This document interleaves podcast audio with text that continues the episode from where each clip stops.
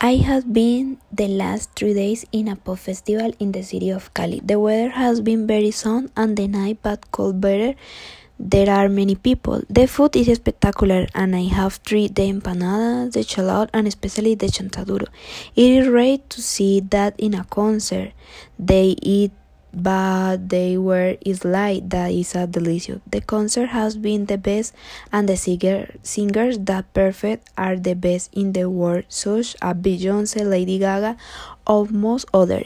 In the morning almost always every go to the people where they enjoy the heat with some very cold beers.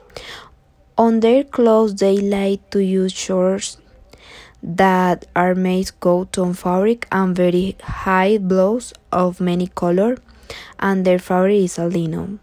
Though sad is not so hot. For the hungry is a little singlet they use black or blue shorts and always the concert is near the pool. They do not use chairs and the night they wear cotton fabric sheets of many color. It is one of the best concerts ever.